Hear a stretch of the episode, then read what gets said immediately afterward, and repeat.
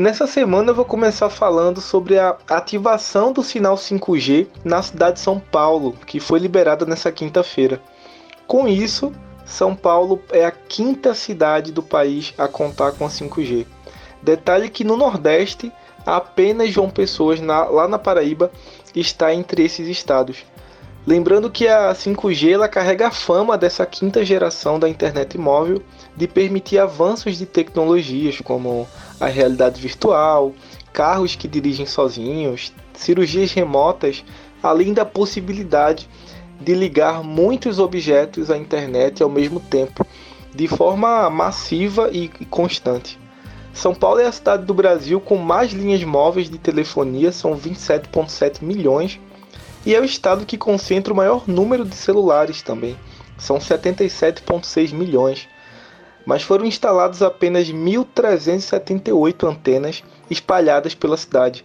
Segundo a Agência Nacional de Telecomunicações, a Anatel, a cobertura ainda é de apenas 25% da área urbana, ou seja, ainda falta muito para completar a cidade e a tecnologia ainda não tem data para chegar até Pernambuco.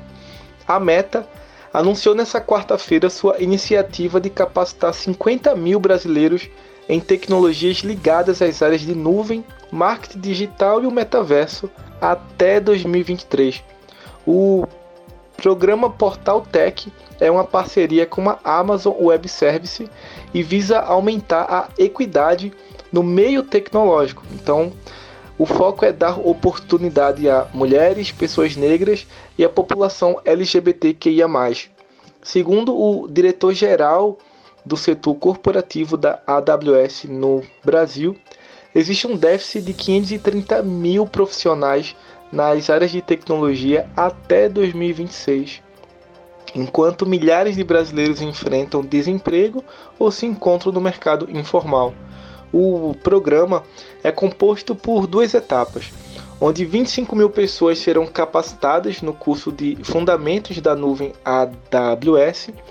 A outra metade vai ter acesso a cursos básicos de realidade aumentada e marketing digital, e ambos os cursos são gratuitos.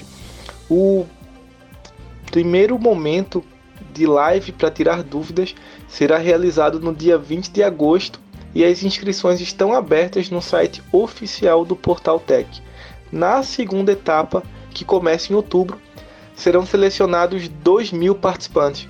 E aí nessa fase será ministrado um curso de introdução à programação, é, que também pode ser acessado lá no site do Portal Tech. E já que estamos falando sobre a meta, nessa quinta-feira o Instagram anunciou a expansão do recurso de NFTs que permite publicar os tokens em perfis de usuários. Até então, a novidade estava em testes por criadores selecionados, mas a partir de agora os brasileiros e outros usuários de mais de 100 países podem usar a nova funcionalidade da rede social. O anúncio foi realizado pelo CEO da Meta, o Mark Zuckerberg, em uma publicação no seu Instagram pessoal. E segundo a companhia, os usuários devem conectar suas carteiras digitais no perfil do Instagram.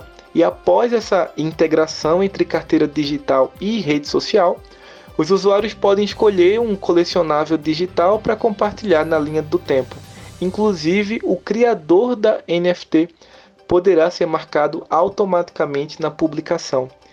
E falando em, cri em criptomoeda, de acordo com informações do site The Verge, hackers saquearam criptomoedas da rede Solana em mais de 8 mil carteiras conectadas à internet. Além de roubarem a própria Solana, os hackers também conseguiram saquear tokens compatíveis com a rede da criptomoeda, como a USD Coin.